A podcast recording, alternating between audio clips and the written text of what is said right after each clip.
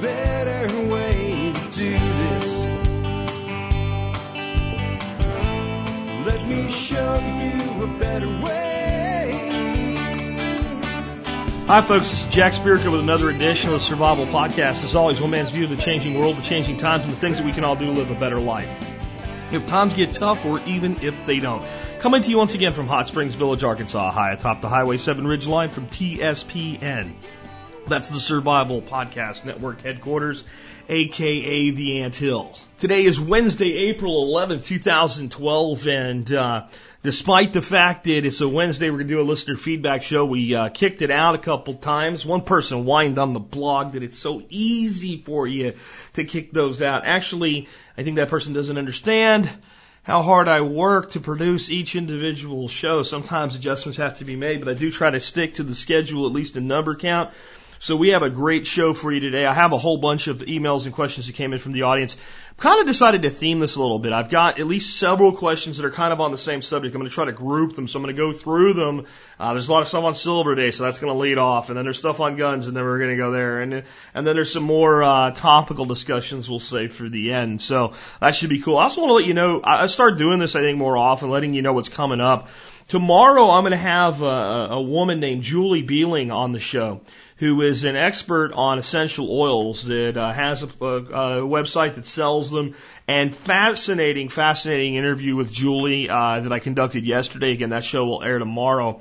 And we're going to talk about medical hazards in an economic collapse. We're going to talk about using essential oils to, to help out with modern medicine. We're going to talk about using essential oils when modern medicine isn't available. And uh, we're going to talk also with her about how to make sure you're actually getting essential oils and not oils that they call essential oils and what the difference is.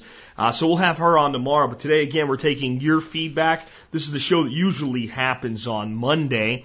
And uh, you can send in uh, questions, comments, commentary, videos, audio clips, whatever you want, pictures, uh, anything that you think I might put up and comment on to jack at the.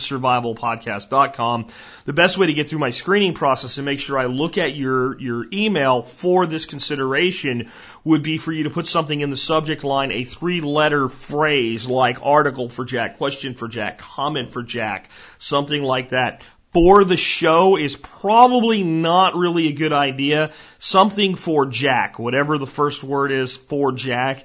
Um, I have some rules in Outlook that help me with that, and that gets you more consideration. Please understand if you've emailed me several times and not had anything put on the air that I get about three to four hundred emails like this a day. Um, so running maybe 10 a week, I'm going to run less than 1% uh, exposure on the air. Generally, I try to run the stuff that seems like a lot of people are asking about it this week, or uh, a bunch of people sent me the same article or something like that, uh, because I know that's what the audience is interested in. But sooner or later, I generally get around to covering something that everybody sends in. Even though there's a large volume, there's not that many people in total, and if you keep sending stuff, you're likely to have it get on the air. Before I get to your email uh, feedback today, though, let's go ahead and take care of our sponsors. They do a lot to help take care of you.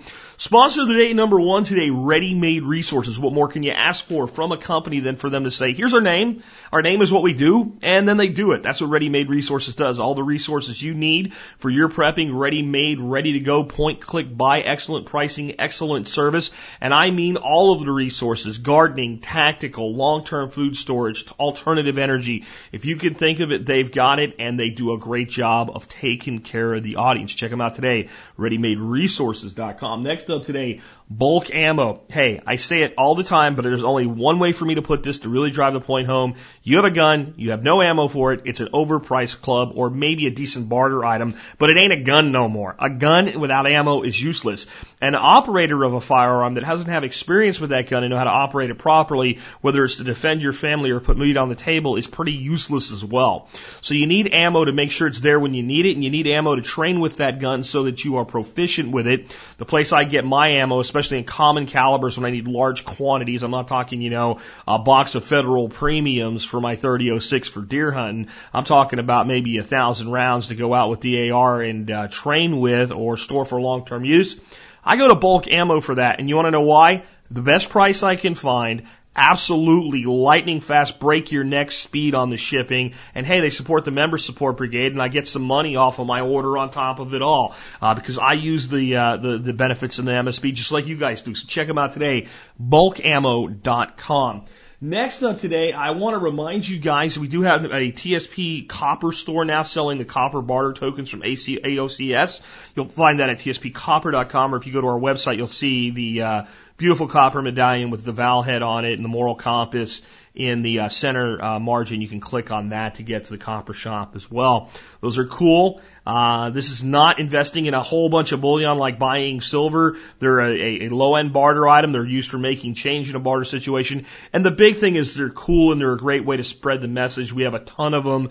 Uh, Ron Paul, Republic of Texas, of course, Survival Podcast. Uh, the Lakota Sioux stuff is beautiful, just gorgeous. Uh, easy to give away things for tips and spread the message about whatever you're looking to spread the message with, and real honest value of 99.9 pure copper, one ounce per coin. Check them out today. I'm also real quick going to remind you guys about the MSB today. Uh, of course, you guys, military, law enforcement, Peace Corps, you guys, you know you get a discount if you email me first, jack at the. Just put service discount in the subject line. But everybody can get a discount because this week I'm running a tax sale. Yes, we have the deadline of Monday to file your taxes. I'm still dealing with crap from last year's taxes. Need to raise a little money because I got to pay Uncle Scam a little extra. Rob and Peter to pay Paul. So I'm running a sale this week. Discount code is taxes. T-A-X-E-S, all lowercase. You can use that online when you sign up for the member support brigade. Uh, or if you want to use the form and pay by mail, you can write the code, just write discount code taxes on the top of it, and we will give you some extra time if you uh, if you pay that way by silver, and if you pay that way with cash, you can just take the discount.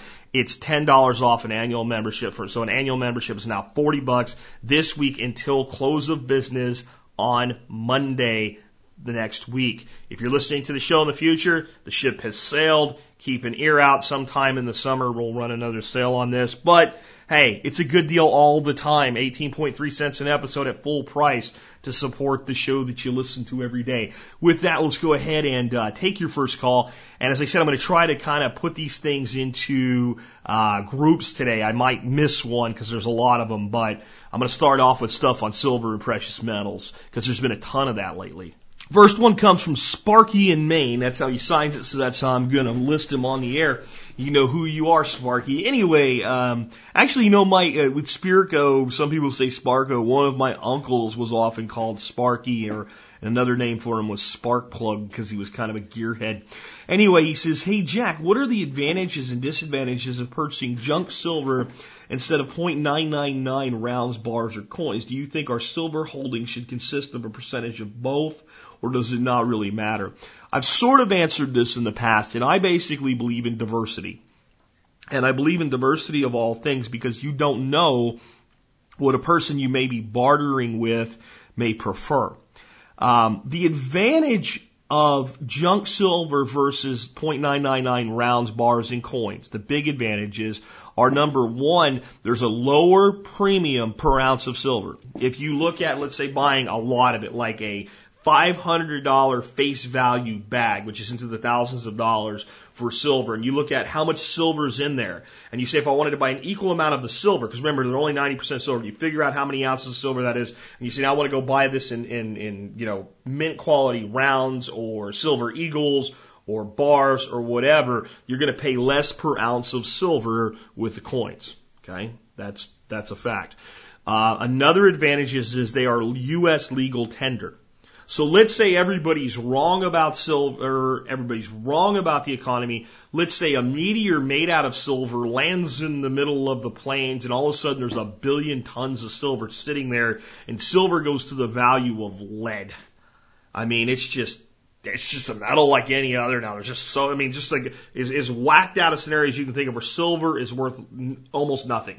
Silver is worth a quarter an ounce or something like that, uh, which I don't think is possible. But let's just go to the realm of impossibility and say, well, what do I have with my $500 bag of silver? I have $500. I have U.S. legal currency. It's currency. It's coinage. A silver 50 cent piece with a picture of John Kennedy on it until such day as the, the economy actually collapses will be worth at least 50 cents. And if the economy actually collapses, then we know the silver is going to hold additional value. So I have legal currency. I have a lower price per premium. Disadvantages. Most of it has been passed around a lot and it's old. Usually we're not buying brilliant uncirculated stuff. We're buying stuff that was used and then pulled and cold from circulation. That means it's worn and it doesn't quite have as much silver in it as the book says it does. When we look at, if you look, think about an old silver quarter or dime or silver dollar, they're worn, they're, they're, they, they wear out much faster than modern coinage because silver is a softer metal. Uh, even 90% silver is pretty soft. So as it was passed around, so there's a certain loss. And generally that's factored into the spot price on bags anyway. But, um, you know, when, let me just give you an actual number here to, to make an example. If I go to coinflation.com, which is a great site for, for researching metal values of coinage and stuff like that, and I stick in uh, Franklin half dollar, which is the same as a Liberty, which is the same as a Kennedy, any silver half dollar is the same composition up until they changed it in, in, uh, in 1965 and took the silver away. Uh, and I stick that in there. I say one of them. It says, well, there's 0.3617 troy ounces in one silver Franklin half dollar. Each Franklin half dollar contains 0.3617 troy ounces of silver, valued at $11.40 when silver is at 31.51 an ounce. If it is an older coin that's been run around, you might have a loss of anywhere between 1 and 5% of that number. And generally, when you're buying bags, that's again factored in, but you've got that going on. Um, the next thing that you have is they just don't appear as nice, and because of that, they're less valued by people. That's why they call it junk silver. Now, if you're able to get about uncirculated or brilliant uncirculated coins at a small premium, that might be a better way to invest in your your coinage, right? Your currency coinage type silver, your constitutional silver. Um, but in general, they don't look as good as a nice shiny mint state uh, U.S. Silver Eagle, or even let's say like an APMEX uh, five ounce bar. So there's a certain, I don't know, they're a little bit more marketable. So in good times, especially, they, they you're gonna get a little bit more versus the spot price because you know your dealer is going to pay you less than spot and you're going to pay more than spot. That's how they make money. This idea that I should be able to buy at spot, it just doesn't work. There'd be no market if that was it because dealers would pay and sell at spot. So how would they keep the lights on? So you might do a little better uh, that way. Now, if we go over, so there you go. There's your advantage, disadvantages from the, the junk coinage standpoint. But if we go over and we think about this from a, a completely different standpoint, what are the advantages, disadvantages of buying bullion? Well, everything I just said, plus certain things like there are certain tax advantages to U.S. Silver Eagles. You can sell a certain amount of them every year with no tax consequences. You can buy a certain amount with no tax consequences. It's not a loophole. The law is written that way. It's not a ton, but it's a significant amount. Um, U.S. Silver Eagles are also officially U.S. currency, but they're a dollar, right? We know they're worth more than a dollar. Silver's worth more than a dollar. Um, but my view is this. If I ever end up in a situation where I need to sell some of my silver, the more different types I have, the more I can dis- determine what I'm going to sell. Cause I get, you know, whether it's a barter situation where I go out and I tell the guy, Hey, I need something. What do you got? And he says, I have this. And I say, I'll give you four silver quarters or a dollar fifty in, in silver coin. He goes, I don't want that. I want an ounce of pure silver. Well, if I have both, I, I have that leverage. But I could also pick up the phone and call a local shop and say, Hey, I need about 400 bucks. I've got all different types of silver. What are you most interested in buying right now that you'll pay the closest to spot price for? And the guy says, Well, what do you got? I said, I got it all. I got silver bullion. I got silver eagles. I got collectible silver. I got pre 64 coinage in really nice shape and I've got it as junk. What are you selling? Because that's what the dealer is concerned with. They're not concerned with, they're not buying it for the reason you are. They're buying it to turn it over right? So whatever's hot for them is what they're most interested. So that's why I like diversity, and that's why I think there should be a percentage of each. So that's a great question, uh, Sparky. Let's take another one. Here's one of those great questions from John. John says, "Hey Jack, you've been doing a lot of great shows recently about the value of various potential uses for a silver investment. Do you feel like if we get into the world, into the world as we know it?" As a scenario that there may be problems using silver as a new currency. For every one person I know who has physical silver, I know 30 or more who don't.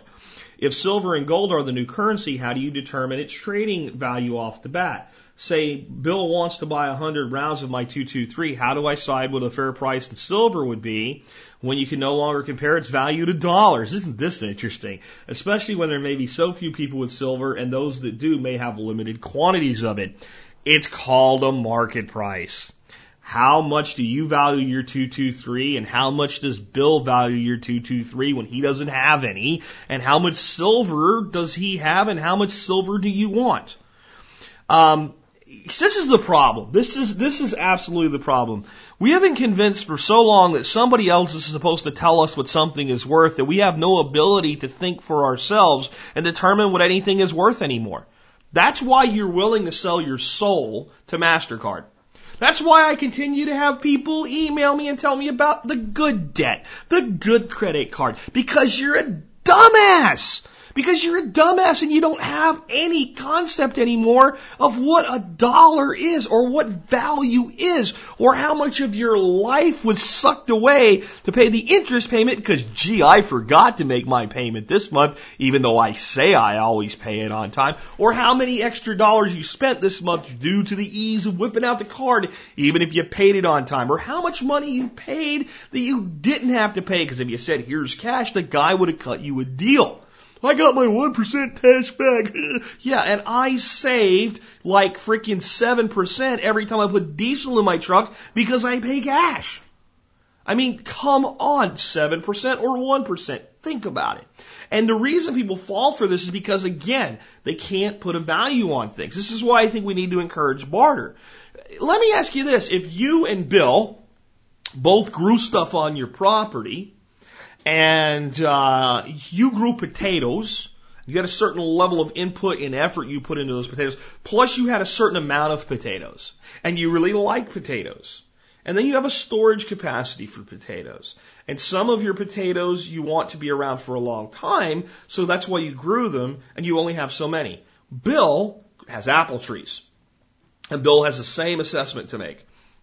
Would you and Bill phone up Kroger's and go, hey, yeah, we need a price check uh, for some barter. Uh, I want to know what you're selling Yukon Gold potatoes for and what you're selling, um, uh, you know, uh, Arkansas Traveler uh, apples for. They would tell you to go away, right?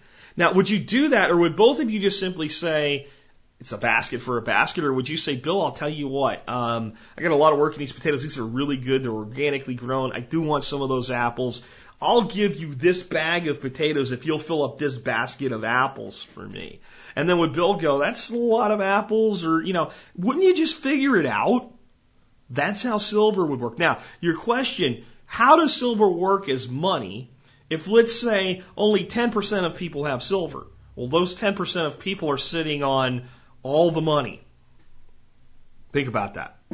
They're sitting on all the money. They have tremendous buying power while the velocity of money is slow. As soon as silver begins to be exchanged or gold begins to be exchanged, the people sitting on the money in the initial stages, not the very first time, but once it starts to flow even a little bit, they have tremendous buying power. Because when there's very little currency in circulation, we call that deflation, and the individual unit is very strong for it to work, these people need to begin to spend their money. Now, once they give it to somebody else, they have it now. They take it, they don't sit on it. See, this is the problem. We're thinking in today's world, not tomorrow's world. In tomorrow's world, where silver is being used as a currency for barter exchange, or because we go back to it, or whatever reason, now it's moving. Now, when I hand you five silver dimes, you don't stick it in a cup and hide it in your dresser drawer. You go, okay, I need X. I'm going to go find somebody that'll either take my barter or take my silver and it begins to flow and then it begins to work. And how do we set a price? Uh, we set a price based on what Bill and, uh, and, and John want to do because the government's not there to get in your face and tell you what the price is supposed to be. You don't get to go online with your your smart app and go, ah, uh, I can get you these um, these potatoes for a penny less over at Holler Store or whatever. No, you're not in a situation of money. You're in a situation where society's trying to put itself back together. Will there be problems initially? Of course there will. This is why we store beans, bullets, band-aids, and silver. right? We don't just store silver. And I think the people that are out there that consider themselves preppers, that have no more than, let's say, a week's worth of food and supplies, and their whole plan is, I'm just going to sit on a bunch of silver and wait, are going to be in real trouble. That, that one dimensional approach does not work. I don't know when an economic collapse will hit. I don't know what it will look like when it does. I don't know exactly how silver will protect you, but I can tell you this, in an economic collapse, you will come out ahead sooner or later if you're holding silver or gold or platinum or anything versus the dollar. I'm going to save my further thoughts on that for the next question because we're not done with it yet. So here we go. Uh, Jason says in episode 869, you said you felt a currency revaluation was a likely scenario. Could you explain in more detail how this would impact us and any preparations we could make to protect our wealth from such an event? Well, it's part of why I'm so big on silver and gold. Okay, a currency revaluation works like this. The government basically says, okay, we, we, we've, we've figured it out. Uh, you guys are right uh, we're screwed. They probably spin it better than that. But that's, that's the underlying message. And here's what we're going to do. We're going to create a new monetary system. And then whatever they do to create that new monetary system, the old money is exchanged for the new money. And the new money may be given back dollar for dollar in, in, in face value to the people. And in a world of electronic money, this is much easier to do than it used to be. So an example would be the 1933 gold seizure that, that, that, Franklin Roosevelt did, where he said, you need to turn your gold in. Now, as we've learned from other people, and as we, if we study history, we see a lot of people kept some gold. Uh, and I think only one person was ever prosecuted under that law, but most people did turn their gold in. The problem is that the word seizure is both accurate and fallacious at the same time. If I seize something from you, I take it away from you and I don't give you anything back. Um, so it doesn't really apply here because what you did is you took your money down to uh, the Fed and you said, here are five $20 uh, gold coins, double eagles. And they said, great, here's five U.S. federal $20 notes. Here's your money. Thanks for your gold. We're going to go do something with it. We're going to put it in Fort Knox, melt it down. We're going to give it to the French, whatever. Right? That was the deal that was made. Then Following, once all the gold was taken up, what Roosevelt did was refix the value of gold to $35 to an ounce. Well, you just lost $15 per coin, or roughly 75% of the value of your money.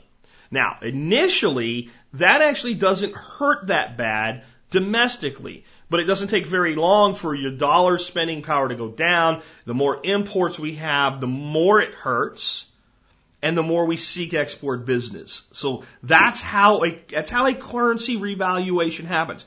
It's not like it's never happened before. It's happened many times in many different formats. In 1965, with the Coinage Acts of 1965, when we left the silver standard for coinage, the same thing occurred. You now have a quarter. It still says a quarter on it. It's not 90% silver anymore. It's made up of copper. Okay, it's not worth anything intrinsically compared to the face value. But it still says a quarter.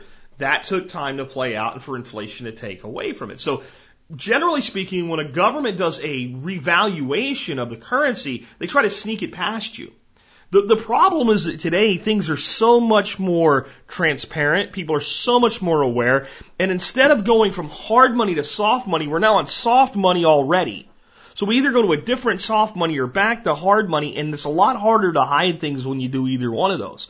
What can we do to protect ourselves? One, we can store silver and gold. I mean, this is where people just don't get it. It's not just so you can go out and barter for a bag of pinto beans if the apocalypse comes. Come on, use your head. We don't prepare for one outcome, right? It's because we could just find out one day that our money's been changed. They might, it might not even look like it changes. They'll just run some back. In fact, here's something you don't get. If we wanted, right now, let's say our government, the Federal Reserve got together and said, we are screwed. And the only thing we can do is devalue the currency by 30%. And if we do that, what we can do then is we can use the money that's now in abundance to pay off the old debt and drag it down. So all they would have to do is the Federal Reserve would simply buy enough bonds directly from the Treasury, or more likely route it through Goldman Sachs to skim a fee off of it, for 30% more money than we currently have. That's called quantitative easing. This would just be a really freaking big one, right? In a single shot. And they could do that in a day with a single journal entry. And then we would owe all that money to the Fed plus interest. When they collected it, they would give the interest to the government and they would keep the principal. Get it? But there would be this huge 30% expansion overnight in the currency supply. And even if everything stays par, effectively the currency has been revalued for 30% less than its current value. It's that quick. And in extreme examples, you end up with Zimbabwe and you end up with paying 5 million Zimbabwe dollars for a single Pepsi. So it's the bigger the country, the more resources they have, the more they can get away with this. But there's a limit to that for everybody. So eventually to a point where you can't do that anymore, and then you have to just change the system. So, and what will they change it to? You don't get to know that. Most likely they would go back to a metal metallic based standard, or they will more than likely attempt to shift over to a global monetary system that will be effectively a global fiat system, which is really what we already have. Because let me explain this to you in a way that I've never done before that I think will help you understand how ridiculous the current system is. We know, for instance, that one way we can create money is by selling debt to a nation like England. And then the Federal Reserve can monetize that debt by buying the bond basically back. So let's say the Treasury sells the bond to England, and then England is sitting there with the bond, and then the Federal Reserve says, we would like to monetize that debt. Hey, England, here's your money plus your interest thus far. We'll take receivership of the bond and we'll hold it to maturity. Then we'll cash it in. We'll keep the principal and give the interest, which is the quote profit back, but they don't do anything for it. They just create the new money. So that's one way that it can happen. Now, but what we don't understand and we don't get is even if the monetization doesn't happen, what's really going on? Britain used the Great British Pound to come in and purchase the U.S. dollar backed treasury uh, bill. But where did Britain get their money? Does Britain have a gold or silver standard or anything? No. No, friends. Britain creates their money and borrows on their money the same way that we do. So Britain needs money, so they turn over to Germany and say, hey, Germans, would you like to loan us some money? We can buy a bond. And then the Germans go, das is good, and they buy the bond. Right? So but that's basically an IOU. So now in this chain of events, the U.S. is holding a debt, calling it money, that's actually backed by an IOU from Britain. But Britain bought it with an IOU back from Germany. Now Germany says, you know what? We need to, we need some money too. We we got to expand our monetary supply here. It's a euro, but it's a German euro, and Bank of Germany. We need to do something. So Germany then turns over to the United States and says, "Hey, we're a good credit risk. Would you like to buy some of our bonds?" And then the U.S. buys the bond from Germany. So now, now this is the chain of custody. You have an IOU running from the United States to Britain, from Britain to Germany, and from Germany back to the U.S. That's how the monetary system currently works. Let me put it in a way that, because some of you are going, oh my God, my head hurts, Jack, stop it! Let me put it another way. Let's say that you have a friend named Tom. Tom owes you $5,000. And you say to Tom, where's my $5,000? And he says, I don't have it right now. And you say, I would like you to give me a piece of paper that says you owe me $5,000 just to make sure, you know, and I owe you. And Tom says, I can do better than that. Joe owes me 5000 He's given me an IOU. Why don't I give you Joe's IOU to me and you hold that? And now I know Joe and Joe's a solid guy. In fact, I think Joe's actually a better credit risk than Tom. I'm mitigating my risk here. He owes me, but I've got the IOU from a guy that's more likely to pay than him. I'm cool with that. But let's say I find out when I go to Joe and say, hey Joe, are you backing this IOU with money? And Joe goes, no uh, you know Mary? And I go, yeah, I know Mary. She's all right. And he goes, yeah, I have an IOU from Mary for that money. So I'm backing the IOU that he gave you with an IOU from Mary. Now, let's say you say, holy crap, guess what? I owe Mary $5,000. So your debt is backed with your own debt. You're being paid on a debt backed by your own debt. See how that, that circle works there? Now, as crazy as that is, let's say that all three of you are okay with this. And you have another friend, we'll call him, uh, I don't know, let's make up a name today, Henry. And Henry's selling a used car. Do you think if you explained all of this to Henry and said, instead of $5,000, I'd like to give you this IOU from Tom, that's backed by an IOU from Mary, that's backed by an IOU from me in exchange for your car? And Tom would go, or Henry would go, no, I don't, I don't think so. I don't think cash please, right? Yes, cash please? Yes. Cash please? Yes, right? Like that, right? He would not take the, but that's how our current monetary system works. So when we say, when anybody tells you like they know what the hell these people are going to do next, they don't know. With something that crazy being the accepted norm today, what these jackasses could come up with boggles the mind. So we have a global debt-based fiat system. So maybe we go to a global fiat system. Maybe we go to a global cap and fractionalized system. Think about this. You do Bitcoin at a global level sanctioned by global government. You say there will now be 500 trillion worldos, right? Instead of dollars or euros or, you know, Ameros, 500 billion or 500 trillion um, uh, worldos. That will be as many as there will ever be. We're going to put an end to inflation and instability. That's it. That's all. I don't care how many people there are. There will be 500 trillion worldos. And people go, well, what if there's not enough money? And they go, we fractionalize. You go, you mean back to this expansion? They go, no, we're not going to expand it through lending. Here's what we'll do. Right now, each one of them can be breaking, broken down to one cent, one worldo cent, just like we do today. A worldo is like a dollar, and a penny of that dollar is one hundredth of one. But if we need more currency circulating, we can just go and fractionalize them further, and we can go uh, instead of one hundredth, we can go to one thousandth. And if we need more, we'll go to one ten thousandth. And we'll just fractionalize it out. Do you guys that like Bitcoin know exactly that's exactly how Bitcoin works? Bitcoin is going through a period of inflation right now because they're producing them. If you don't know, Bitcoin is a private digital currency, so computers have to mine them. But the whole thing is set so that there will only be, I think it's like 16 billion or something. I don't know what it is. But there's a number. Like once that last coin is mined, there are no more. And then when there needs to be more, the unit stays stationary, but we fractionalize it. So now if, a, if it becomes really, really strong, let's say that one Bitcoin will buy a car, well then one thousandth of a Bitcoin might be what I use to pay the insurance on it, or one ten thousandth might be what I use to pay the insurance on it. See how it works? They could do that. They could do that, and then whenever they're just not happy with it, they just fractionalize it, but they say this, I mean, there's no freaking way to know what these lunatics will do with the next currency system. Exactly how they'll revalue it. What you do know though, is the only way that they win, the only way government wins is to make the currency devalued so they can pay the old debts with newer, weaker money that actually devalues the, the loss. Okay? So the, the plan is make the individual unit have less power.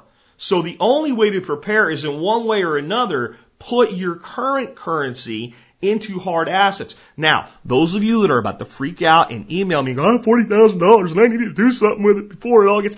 This does not happen tomorrow morning. Take your time, think about what you're doing, make smart investments, buy a little silver here, a little gold there, buy long lasting equipment that's going to last you for the rest of your life, get your ass out of debt, including your house, do everything else first and then pay the house off. Own everything that you need to survive. And when you find something you don't have, save the money, earn the money and buy it. Buy for the long term. Buy the best you can afford. Invest in quality. Invest in your life.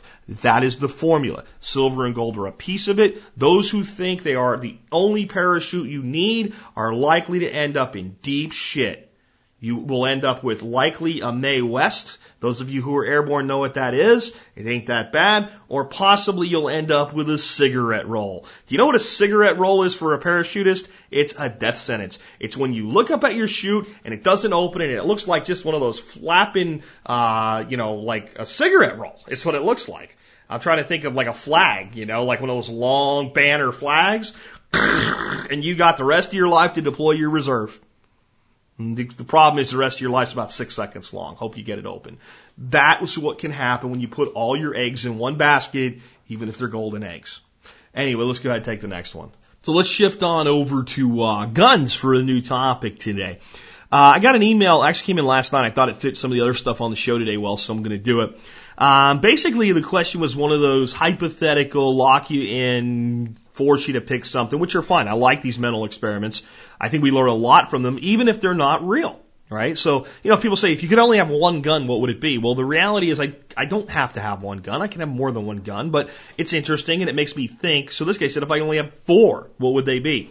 And here's my rifle. A lot of you are not going to be blown away by this or shocked or anything like that, but it'll lead to an interesting debate that I have with myself on this one. Uh, fortunately, it's a debate I don't have to solve because my answer is I just go to five anyway. But the first one would be I would want a 22 rifle. Probably before anything else, especially if I know I get three more eventually. The 22 has so many advantages. I can carry 500 rounds in a little bitty box that, that weighs a couple pounds. Um, and that's a lot of ammo. That's a lot of ammo, even to do some target shooting once in a while, make sure my rifle's still shooting right. It's quiet. I'll tell you what, I could kill just about anything I'm going to ever need to kill with a 22. Do I think it's a great deer round? No.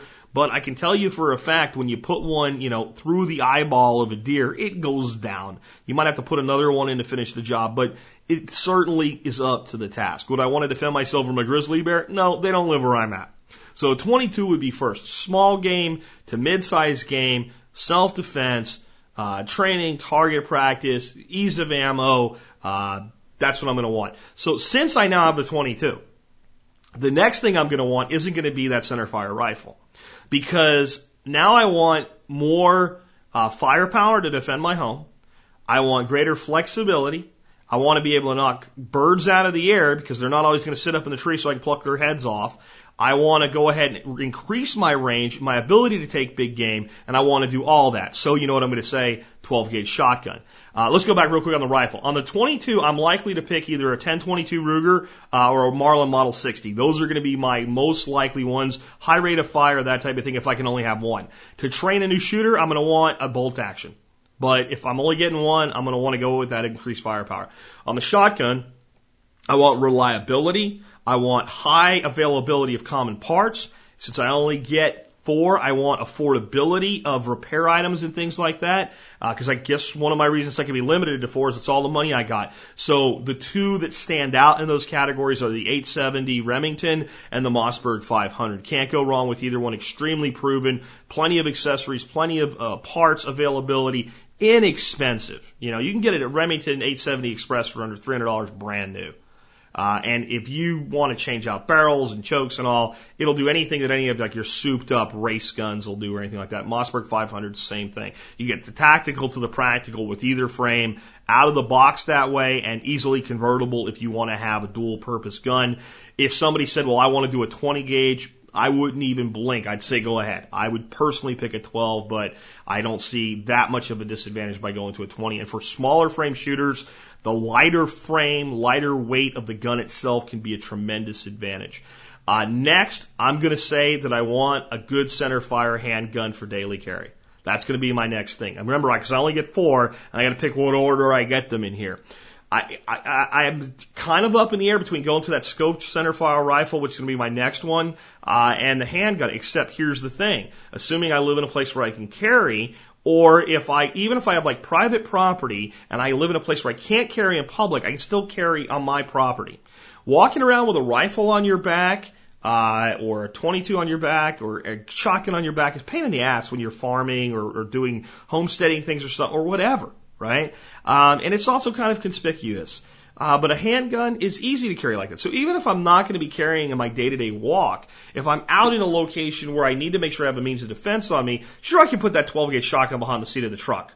Um, but do I always have time to get to it? And the answer is possibly not. Is it a risk of theft while it's back there? Yes. You know, there's some other reasons I might not want that back there. So I'm going to go to my handgun next.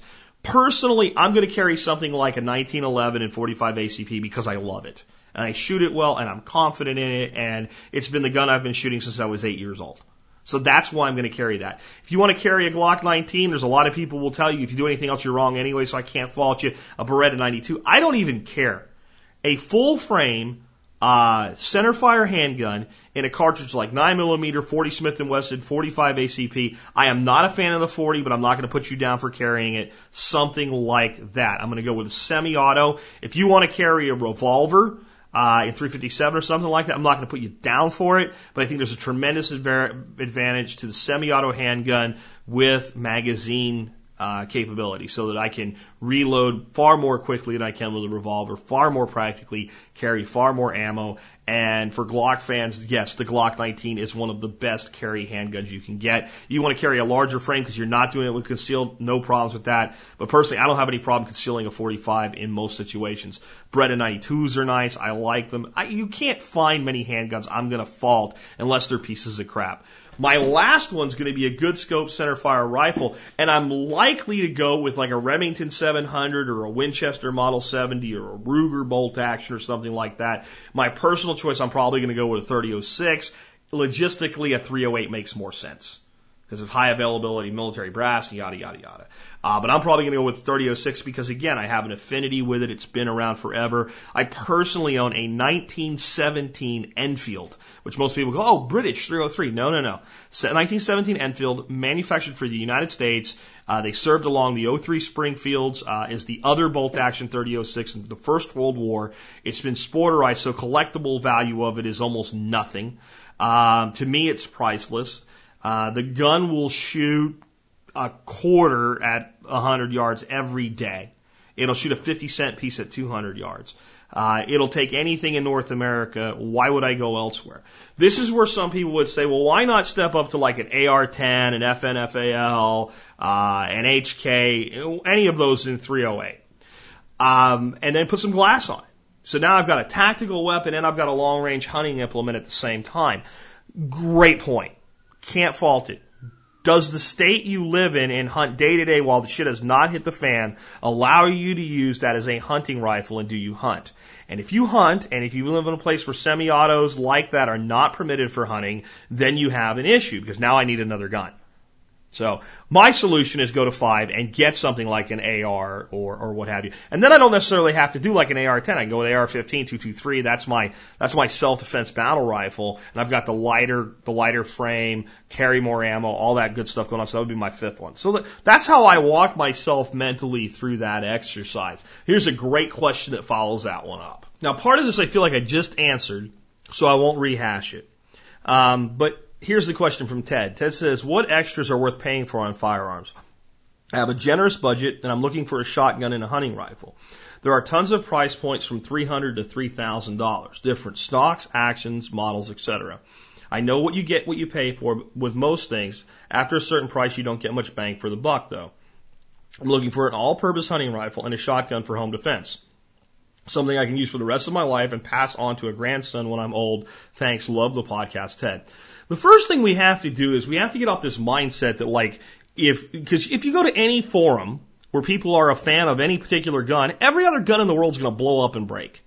Um, I have guns of many different manufacturers. Uh, many of them are very inexpensive guns, guns that were purchased used at gun shows because I get good deals on them. Some of them are a hundred years old. They all work. They all function. I have had very few guns ever actually fail to function with anything that couldn't be fixed with a good cleaning.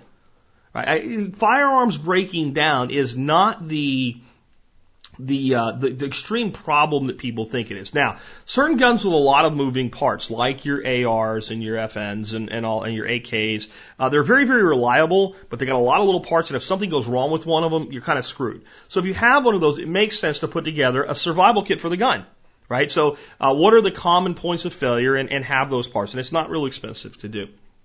But in, in general, when you say I want something you'll be able to keep for the rest of your life, uh, a Savage 110 that you can go to a gun store and find used for 200 bucks will last you, the gun will outlast you unless you store it underwater or something like that. So don't sweat that too much. You want a shotgun and a rifle, 870 Remington Model 500 Mossberg, either one of those uh, short barrel for home defense, get a longer barrel for hunting, get multiple choke tubes, you're good to go. Uh, you want a rifle, model 70, model 700, something like that, pick what you like and go with it. I mean, th- those are base answers. You want a semi-auto shotgun, uh, the Remington 1187s, the Winchester, they're all great guns. They're all fine. What, whatever you like, dude, that's the, that's the real answer. Um, but when we get to the, the, the first question is, what extras are worth paying for on a firearm? My belief is it's only worth paying for if you can use it and exceed the gun's uh, capabilities uh, that it currently has without adding it. So, for instance, if I was making a decision whether or not I need a scope, and I think most people the answer is going to be it's a good idea. But if the the weapon is capable of of shots to 250 yards with the iron sights, and it most certainly is. But you can only shoot at 50 yards. That's the only that's you're only reliable to 50 yards. And if you shoot a scoped rifle, you're still only reliable to 50 yards. You really don't need a scope. I can make some, you know, it's easier to see and stuff like that. But and and this is the one that's kind of like not going to be the case. But there's there's an example for you to kind of make it real. So so when somebody says like I need this heat shield for my shotgun, really? Do you ever shoot your shotgun to the point where you can't touch the barrel, where you're actually going to use that? And if you do three gun or something and you do, well, maybe you do. Maybe it's a good, but are you going to use it? have you exceeded the existing capability of the weapon and will the addition take you beyond that limitation? That's, that's what I want to know. So when I look at people and they say, well, I want to go get a custom bedded, made fiber, uh, you know, custom fiber barrel, rigid, bedded and pillared, and I'm going to pay $2,000 for this custom made rifle because it's guaranteed to shoot a half a minute of angle at 100 yards. My question is, can you shoot a half a minute of an angle at 100 yards? Because if you can't, you're wasting your money. And out of the box, Remington 700 is going to shoot one to one and a half inches.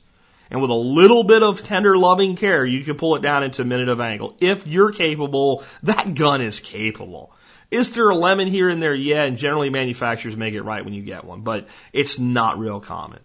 So my big thing is what extras are value, you know, worth paying for? What are you actually going to use and what do you actually need? And remember, you can always add something, but once you've bought it, you've paid for it and you're probably not going to get your money back on it. So that's the way I evaluate this. So my belief with, with most firearms is more simple, less moving parts, less points of failure. Focus on what the weapon's really designed to do. If a shotgun's for home defense, well, then we don't need the 28 inch barrel with the improved cylinder choke for dove hunting. If we're not going to use it for that, we don't need that. We need a good short barrel, cylinder bore, purpose made weapon. If it's supposed to be a dual purpose weapon, then we need to buy something that's for sporting use, buy the shorter barrel, keep it stored that way. Put see, so that's that's how I'm going to make those decisions. When I see these guys with their ARs, and it's like guys, when you get an AR, you just can't help yourself. There's pressure switches and lights and handles and all this stuff. And some of these guys train with all that gear. They train at night. They train in the dark. They use the light. They use the laser. They use the pressure switch. They use that forward handle. Fine. But I'll tell you what, a good operator with a stock AR 15 and maybe a sling is going to outperform a bad operator with the gun completely kitted up. It's all about your capability and what you're going to use. That's how we stay sane and we don't have taking out a second mortgage to modify the AR-10. So my thing with what you're looking at, your shotgun, the extras worth paying for are one, determine what the purpose of the gun is. If the gun is both home defense and sporting use, start with a sporting gun and buy a barrel that brings the shortness down.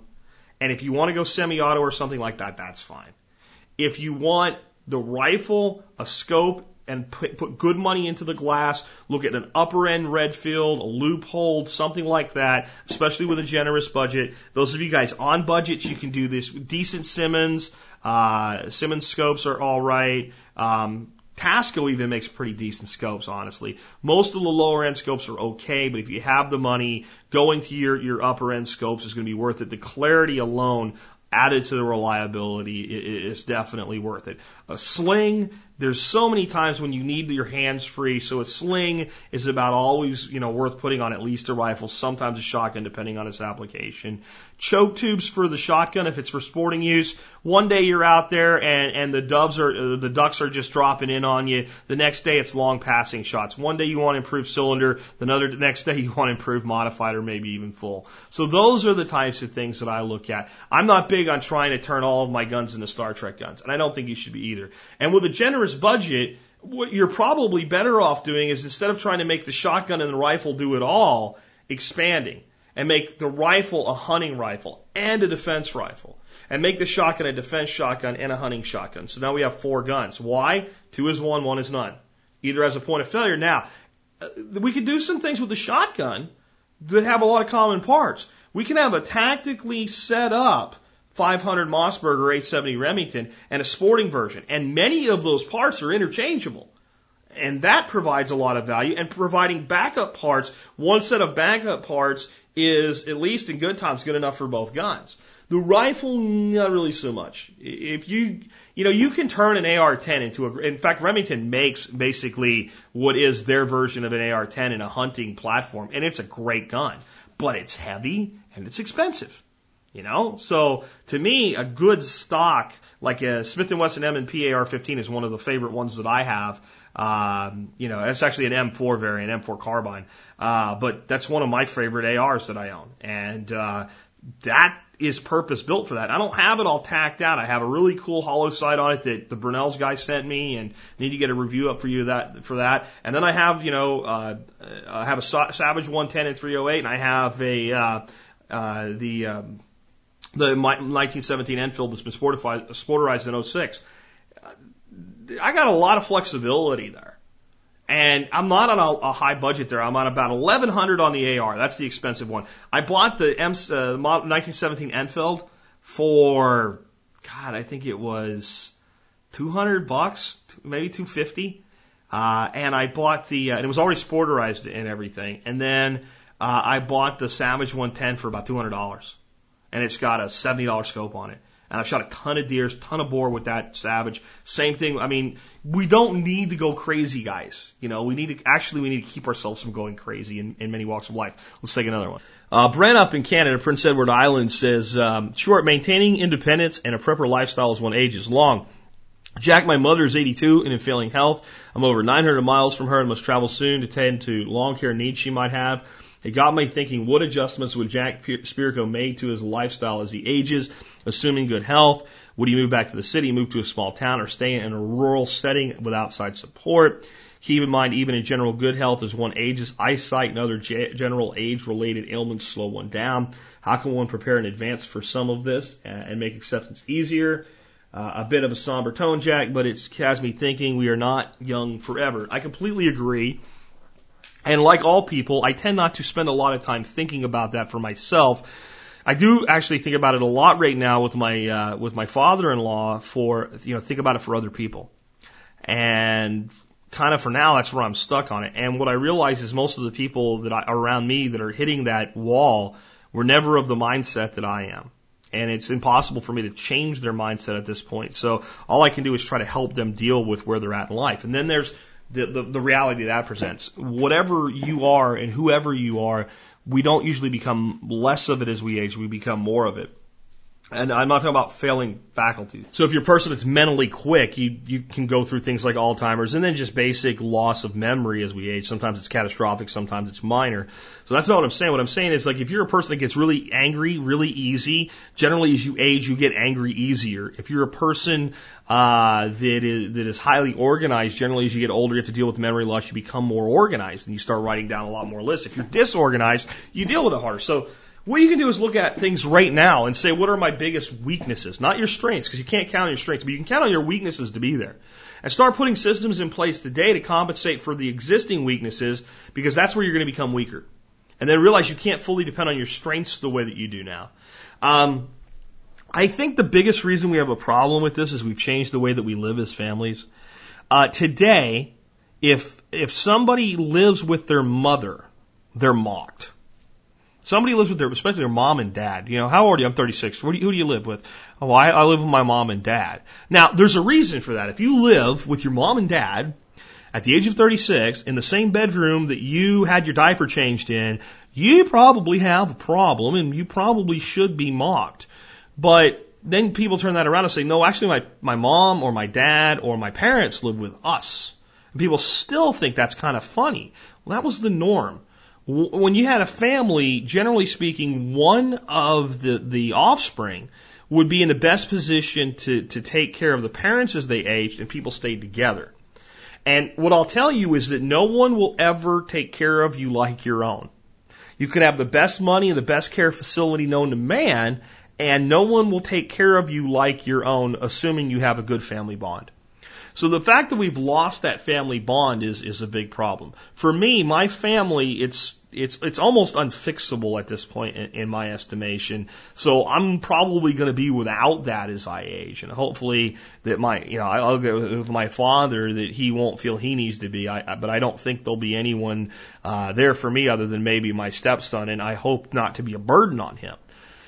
I think that what you really need to do if this concerns you, and this has me more and more thinking about, you know, I've talked about how I don't like prepper communities and I don't like the whole compound approach where people are going to all go to one place and fight out Red Dawn if the shit is the fan. But I like the idea of a planned community. And I think a community planned on homesteading, uh, basic preparedness, independence, libertarian ideals where everybody has their own place, but you're surrounded that's a place I'd like to grow old. That's a place, and if nothing goes wrong, I'm glad to be there. And if everything goes wrong, I'm glad to be there. And if I'm young and strong and I can help when everything goes wrong, I'm glad to be there. And if I've spent my whole life helping others and at some point people have to help me, then I'll accept that help. And I think that might be one of the biggest things that we have to prepare for as we age, being willing to accept help. If you're a person, and I, I have this weakness myself, where you have a hard time taking help from people you're always like, I'll take care of it myself. I'll take care of it myself. Then you're going to get to a point where you can't do all that anymore. And, you know, it's part of what didn't make me really a great manager as far as being an employer is I would keep too much stuff as my own responsibility because I knew I could do it better than anybody else. Uh, and, and in many cases, I could do it better than anybody else, but I couldn't do it all better than everybody else could do it all together. And so that's a weakness for me. And I think a lot of us are going to have that problem. When do you realize, hey, you know what? When I go to the store, I really, it would really be better if somebody drove me. So mentally, we have to prepare for that as well. Where you live, I still think is your individual choice, but there are po- there might be a point where you go, I like living up here on the hills by myself, but now I do have to move to a town or a city or in with family or something. I don't know. And, and I don't have a great answer, but those are my thoughts on it. But a planned community of preparedness and bringing back the concept of multi-generational, even if it's not multi-generational homes, multi-generational neighborhoods, um, I think that might be a, something that really could be good for our future as a nation and as a people and for us as we age. Uh, let's take another one. We talked a lot about silver, gold, the economy, things like that. Well, here's why. Russ uh, sends me this email and it says the greatest threat we face as a country isn't Iran with a handful of nukes. It's our own national debt. Those of you who are addicted to the MSNBC and the Fox News, you might want to take a look at this one when they keep telling you, oh, Iran, Iran. Yeah, Iran's the problem. You know, the problem is this is, and it is really a little bit too slanted against Obama as far as I'm concerned, uh, because Obama's not the only, he did worse than everybody else. He's not the only one that led to this. This goes back for president after president after president leading to this eventuality. Uh, but the headline is, and this is on the Weekly Standard, Obama budget, interest payments will exceed the defense budget in 2019. So if we didn't, I want to understand this is not the debt, the interest on the debt. So if we look at the defense budget and planned defense spending, it's a little under 600 billion right now, and it's planned to be 600 billion and some change in uh, in, in 20, actually still under 600 billion in 2019. It's planned to be about 600 and some change in 2022. And if we look at the net interest on this graph, this is one you're going to want to look up. Go to the show notes. You can find this one today, folks. The net interest is basically skyrocketing. It's going up at about a 45 degree angle and continuing up because we've now reached that point where that's the only thing the interest can do. We're not paying off the debt. The debt is growing, so the interest is continuing to run away. And on, in 2019, the red line crosses the blue line, which means at that point, forward, we'll be spending more to pay the interest on our debt than we are for the entire Department of Defense. The, let me say it again. The, the Army, the Navy, the Air Force, the Marines, the Coast Guard, the tanks, the planes, the submarines, the aircraft carriers. You got it? Everything that we spend to put troops in over 100 nations, blow stuff up, protect the nation, the entire budget will be exceeded by the interest on the debt in 2019. I see two ways this can go though. I see this could happen faster because we're just spending money. There's no reason to believe we're going to cut back on the spending, or it could take longer. I don't think it's going to take longer than 2019 for the interest on the debt to get up to $600 billion. I, I think that's underestimating, honestly, when I look at the numbers. But I, I think that we're being a bit optimistic that defense spending is going to stay below 600 billion for that long. So I'm actually concerned that defense spending will rise faster than this projection, which of course will force the interest up faster because where are we going to get the money from? At some point, we have to say we're going to have to start cutting some things. And then the reality is going to hit. And this is why I'm worried about currency rebasement, economic collapse, all this. Let me, I'm sitting now on us.clock.org. And if, if you, you know, want a reality check, just go there once a day and look at the numbers. And the U.S. national debt is right now, this second, 15 trillion, 644 billion, 103 million, nine, oh, wait, I, did I say 104 million, 100 thousand dollars? right? So, oh wait, 200,000 at the end now. Let me just get this for you. 300,000. I want you to take this in. And it's now 400,000 at the end. 104 million five hundred thousand dollars, one hundred and four million six hundred thousand dollars, one hundred and four million seven hundred thousand dollars. I know this is long, but one hundred and four million eight hundred thousand dollars, one hundred and four million nine hundred thousand dollars, one hundred and four million one hundred five million. In the time it took for me first starting talk about this till now, that little brief period in there, your government just spent 1.2, 1.3, 1.4 $1.5 million. Not during the show, during this one little piece. 1.6, 1.7, there you go, 1.7 million. Just one point, I know it seems long, eight, just trying to make a point here. Nine, and we, they've spent $2 million since we, I pulled the debt clock up and then the interest is running and everything else. But when I look at this, to drive this point home, defense and wars, and this is something that I have to qu- question the Weekly Standard article with. They have the uh, Department of Defense under 600 billion, and this has the Department of Defense at 694 billion. So it's a little higher here. But the largest budget items, Medicare and Medicaid, 800 billion, Social Security, 700 billion, defense spending, 690 billion, income security, income security, That's welfare income security. You gotta be kidding me. 388 billion net interest on the debt this year so far, 226 billion dollars and federal pensions 214 billion. So already what's happened? You know, all those federal pensioners, they talk about how they have the Cadillac pension programs and you're paying for them and all that. The interest on the debt has already gone past the total cost of every federal pension out there. Uh, probably by the, the end of next year, it'll go past all the welfare. We'll be spending more on the interest than all the welfare. And then the next thing that it will overtake is the Department of Defense. You want to know why this country's going, you, want assurance that when you say there has to be an economic reckoning, an economic collapse, collapse at point, all you got to do is look at these numbers. Uh, by the way, your government has now spent over three and a half fish four million dollars since I pulled up the debt clock. Uh, but, oh, but you didn't think they really spent it. See, you spent it. You now owe, if you're a federal taxpayer, $137, $137,972. That's your share of the debt. It's really 49,000 per citizen, but not everybody actually pays for it. So there you go. I, I guess I'm being funny because it's the only way to not want to blow your brains out when you look at something like this. But just for those of you that think that when I say there has to be an economic collapse at some point, um, I want you to realize that there's just a, a mathematical reality to this situation. And spending more on the interest on the debt than all the bombs, missiles, tanks, That should really drive it home. What we have to ask ourselves is what happens?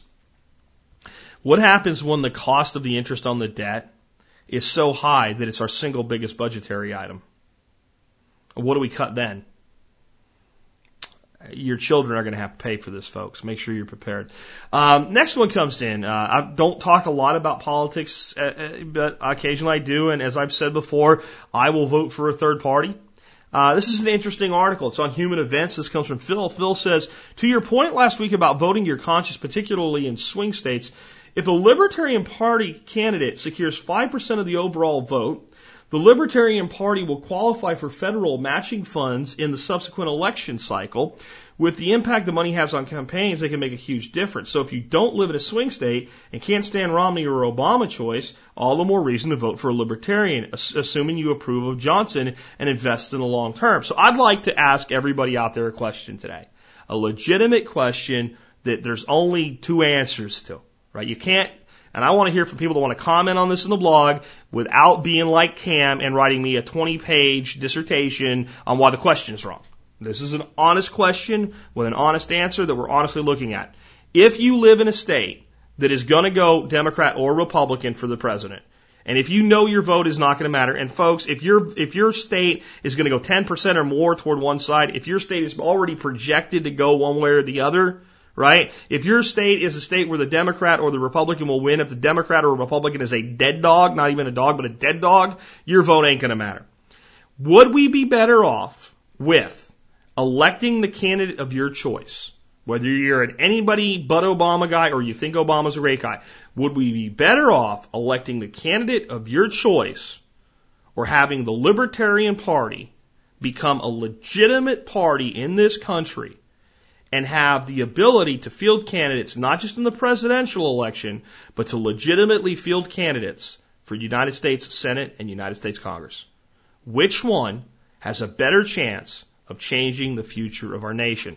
I'm not going to tell you what I think. You probably already know. I want to know what you think. I don't want a big argument about whether or not it's possible. I want to know which one is more likely to actually impact the nation in a positive way in your opinion, not mine.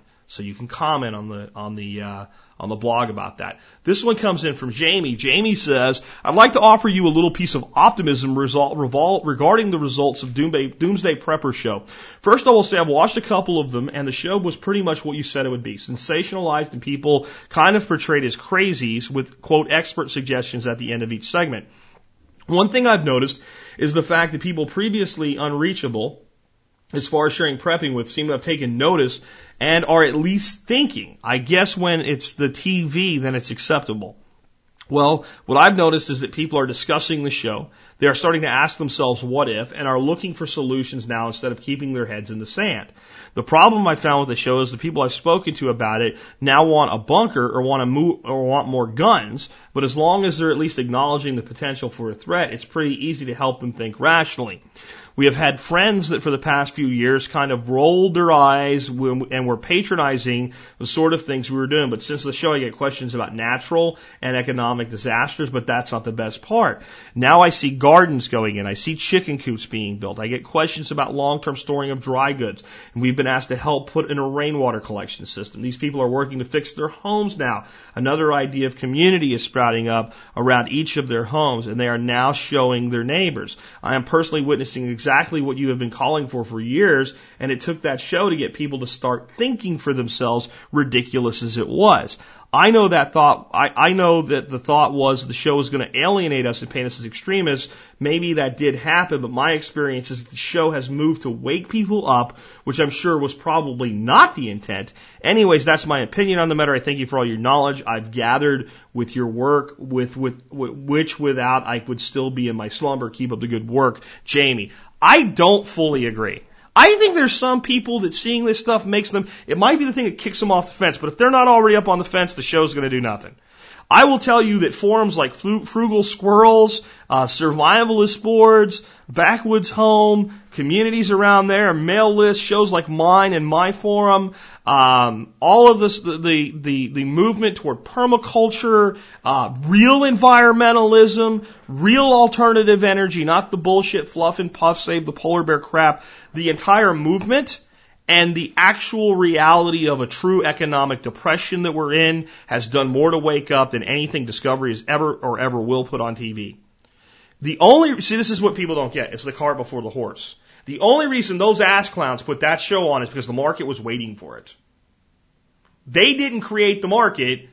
We created the market. I don't mean me and this, this community. I mean all of us. From the permaculturist like Paul over at Permies, the alternative energy guy like Steve Harris, to all these people I don't even know and never will, all of us collectively, we created the awareness and those bastards are using network money and network exposure to capitalize on it and paint us as being a bunch of idiots. And my biggest problem with the show is not that they show people that look like extremists. It's that they show people that I know for a fact aren't and they put them in the box and they force them into looking like extremists. They had some person drinking their own piss last night. Come on. If that's not just for shock value, what is? Will it wake some people up? I think it will. Will those people do things the right way? I hope so. And when somebody tells you, yeah, I've been watching the show and I've been thinking, but this seems a little weird, say, you know what? Let me put you onto something that actually makes sense. Give them this show and give them the other communities that are out there and say, there's real people doing this the right way. And please understand that the extremism they show there isn't even what the people themselves are really like. And then my other big problem with this show is the stupidity of, I'm preparing for a solar flare. I'm preparing for nuclear war. I'm preparing for a dirty bomb. They're not, even it, it, as stupid as that would be, the people that they're showing, they're not doing that. Do you understand the producers are coming in and going, okay, we've evaluated you and we're going to put you on TV in front of three million people. Therefore, and I know this sleazeball, I know this sleazeball, I'm getting mad here because I know him, I shook his hand, I broke bread with him, I talked to him across the table, and frankly, I'll tell you what, I should have smacked him. I should have took the opportunity to smack him for what he was doing. The man told me he has no integrity. Don't buy into this bullshit for a second. If good comes from it, great. But understand that the person behind this show has no integrity because he spoke to me to my face and told me to my face. And if he wants to sue me for this, I have witnesses and I will countersue his ass. So go ahead, Nat Geo, if you want to. Go ahead told me to my face in front of other people, I compromise my integrity once every five minutes of every day because I can't afford to have integrity. Please, anytime you say anything positive about that show or think anything positive about that show, remember that the man producing it made that statement. And remember, there are people like Chris Nidges and there are other people that have gone on record and said they showed up and they told me what I was going to say. They told me what I was going to do and they put me into this box. So if good comes from it, great. The people behind it, as far as I'm concerned, are sleaze. Are you listening, guys? Are you going to send me another one of your casting requests to see if I'll go on your show? And I've gotten a lot of emails from a lot of you out there. Those jackasses have contacted you. Do not, do not do not disgrace yourself by participating in their idiocy. And if they do approach you and you're gonna, if you're not doing it because of what you've heard from me, tell them that I told you who they really are and let them know what a bunch of ass clowns they really are. Don't trust people like that for a second, even if some good comes from what they do. I'm sorry to get mad, but I'm, I'm, I'm right back at that table. I'm right back at looking at that greasy haired jackass and having him tell me to my face he has no integrity. Like I said, Nat Geo, you want to say that I'm saying something that ain't true? Go for it, baby. I'll win that one. I got, I got plenty of people that listen to that jackass say that. Let's go ahead and take another call. Actually, another, another email. I'm going to uh, finish actually with this one because we're like a minute 12 now. And I got to get ready for the afternoon interview. I'm going long here today, so I know the show's out late. Um, but I want to read a testimonial. And I had two more I was going to discuss. I'm just going to mention them and I'll put them in the show notes today. Uh, but this one here comes from Rick. Rick says, I wanted to write you and let you know the impact you're making. I believe I started listening to your show somewhere in the low double digits. Your rants and information is something I look forward to every day. Well, I hope you got a good rant there, Rick. Anyway, uh, you, in the previous one, you see, just about five years ago, my father died at 59. He was awesome and one of the first people I ever knew who wanted to do paddock shift grazing for his cattle and goats. He never was able to realize his dream. He lived on 160 acres in Alma, Arkansas, and uh, his his void through his void though has empowered me to try to make a difference. Along with you and others, I'm becoming more prepared in helping to engage my neighborhood to understand what it means to rely on yourself and help others succeed. I live in Salt Lake City in suburbia, though my wife will never leave. We are at least on the same page as far as becoming as self-reliant as possible. My father-in-law has 200 acres about 45 minutes from here, and we are starting to plant a second garden there. We all have paid off, we have all our debt paid off except for the house. Living this life has brought more peace to our life than you could, than, than, uh, has brought peace into our life, as you can attest to as well. I wish I could convey to all of those who are moving down this road to keep going because it is all worth it. It is worth the sacrifice, the humiliation, the taunting from neighbors and those in the workplace. Uh, as they have been struggling, we had we had peace. This is not to say we are not struggling. I own my own business, which is tied to the housing sector. My business has seen a precipitous drop, we, but we have managed okay. But what's kept us afloat is our ability to not have any personal debt. This fall, November 1st, my wife took took and took and fell and broke her ankle. While at the same time, I ended up with a hemorrhagic disc. My wife was bedridden for eight weeks, and with my disc, I was very little help around the house. I was able to barely work. Though with great help of the neighbors and our preps, we did not have to go to the store for two months except for fresh things. During the above scenario, I was able to lose from 30 to 35 pounds from November 15th to, no, to February 15th. Kick ass, man. I did this by following the paleo lifestyle. As Ted Nugent would say, where have we seen this before? Um, I was able to lose this weight while I did not exercise because I had my injury. I'm still of this riding having to deal with my injury, and conti- but I continue to keep the weight off. I want to say, say thank you for all the great podcasts and for the sacrifice you've made to put your word out. It's made a difference in many people's lives. I know people hear it when you say what you do. Uh, I know, I know you, I know you hear people, I know people hear it uh, when you say what you do makes a difference, but they need to realize it's actually true. What I did made a difference, and it's made a difference in my family's life and for those around me, and many of the people uh, are now waking up that used to mock me. Enclosed are two pictures of before and after the weight loss. That's correct. The second picture is me with a New York strip steak, spaghetti, squash, and salad. This is a big steak, folks. This looks, this is bigger than a steak I usually eat. He's got, it looks like he's got a big bottle of steak sauce there. Uh, but the first picture, he's got his, I think, a little, little girl with him and they're at like a school function and he looks okay, but you can see the, the weight in the face and all. And the, the other picture, he just looks fantastic. Don't let anybody tell you you can't lose weight eating New York strip and ribeyes because they're full of crap. Uh, paleo works, prepping works, debt freedom works, kick ass. Makes me want to do with a have this guy call in and do the Dave Ramsey scream with the Mel Gibson movie where they scream freedom, but we won't go there today. Just real quick, two things I'm going to end up with. Uh, Greg Yos from Revolution Rock and Roll, Roll has a new uh, song out called Tehran. I haven't even listened to it yet, but I will link to Revolution Rock and Roll. Re- Greg, of course, wrote uh, uh, the uh, the theme th- theme song for the show. Revolution is you. Also wrote uh, co-wrote with me. What have you done? uh, and, and quite a bit of other music. And there's a lot of stuff on his site, so I wanted to mention that. And then there's an article on Science Daily that says farmers from 800 years ago could teach us how to protect the Amazon with raised farming beds. And apparently, the concept that the uh, Native Americans just slashed and burned everything, or Native South Americans in this case, slashed and burned everything, has been proven false. And they didn't start burning things until, well, we taught them how, at least in, in large amounts,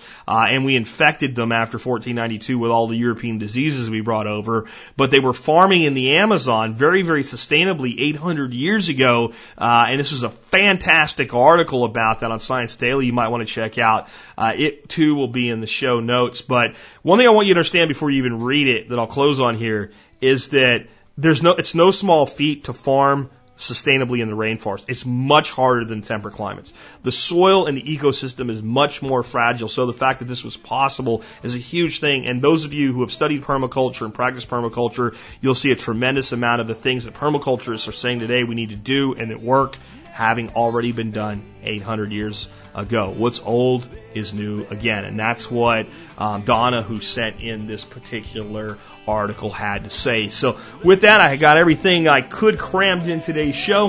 Hope you enjoyed it. Again, I've got a great show coming for you on uh, essential oils tomorrow. We'll have a Friday call-in show. Uh, Monday will probably be, uh, again, we'll be shifting things because I'm traveling, uh, but an interview with Joe Nobody, an author of quite a few really cool books in the survival genre. And of course, Joe Nobody would be a pen name because he doesn't use his real name. Anyway, uh, I have that interview scheduled with him in just a few moments uh, from the time I'm publishing the show, but we'll have him on for you Monday. With that, this has been Jack Spirko with another episode of the Survival Podcast, helping you figure out how to live that better life if times get tough, or even if they don't.